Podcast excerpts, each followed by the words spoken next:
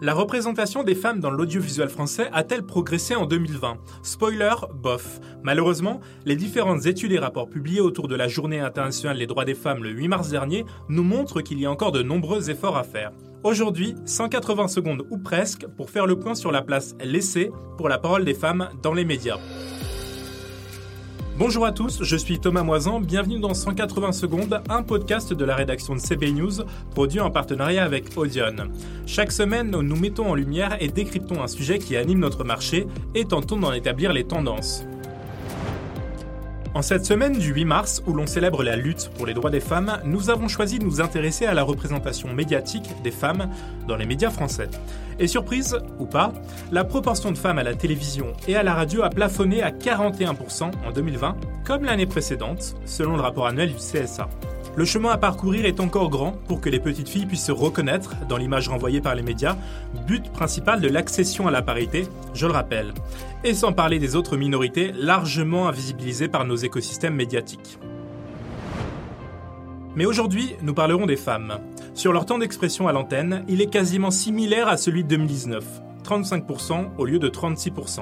Il reste inférieur à leur taux de présence, laissant supposer que les femmes s'expriment toujours moins que les hommes, analyse le CSA. Sur l'année, la télévision leur a offert plus de visibilité, 43%, et d'expression, 35% que la radio, qui affiche 39% de taux de présence féminine pour seulement 34% de temps de parole. Est-ce que c'est parce que les voix d'hommes, rauques, de fumeurs sont valorisées en radio? C'est possible, mais ce n'est pas une excuse. À la télé, la proportion de femmes a largement augmenté entre 18h et 20h, 40% contre 33% en 2019. En revanche, leur temps de parole a diminué sur ce créneau horaire, passant de 37 à 35%, relève le CSA. Plus d'expertes en plateau, certes, en hausse de 3 points, mais les hommes prennent davantage la parole.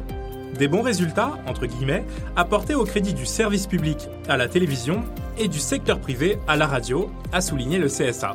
Mais dans quel domaine interviennent-elles le plus, ces expertes? La justice, l'éducation et les sciences et techniques. Les thèmes les plus abordés, société, santé et international, demeurent l'apanage des experts masculins. Parce qu'il faut évidemment être un homme fort et vigoureux pour parler des vaccins et de la Syrie, vous comprenez bien. Donc niveau représentation, en 2020, les médias ne jouaient pas toujours le jeu malgré les applaudissements du CSA. Et qu'en est-il des violences faites aux femmes, grand sujet de société ces violences ont représenté 0,89% des sujets des journaux télévisés des six chaînes historiques entre 2000 et 2020, les traitant essentiellement sous l'angle affaires judiciaires selon une étude de l'INA.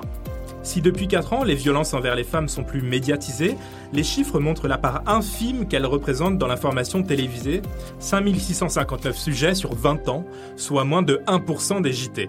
Et ces violences ne font l'actualité la plupart du temps que dans le cadre d'affaires judiciaires traitées comme des faits divers. La conséquence est que ce sont les avocats concernés qui constituent le top 5 des personnes qui se sont le plus exprimées dans ces sujets de JT, en assurant 50% des prises de parole.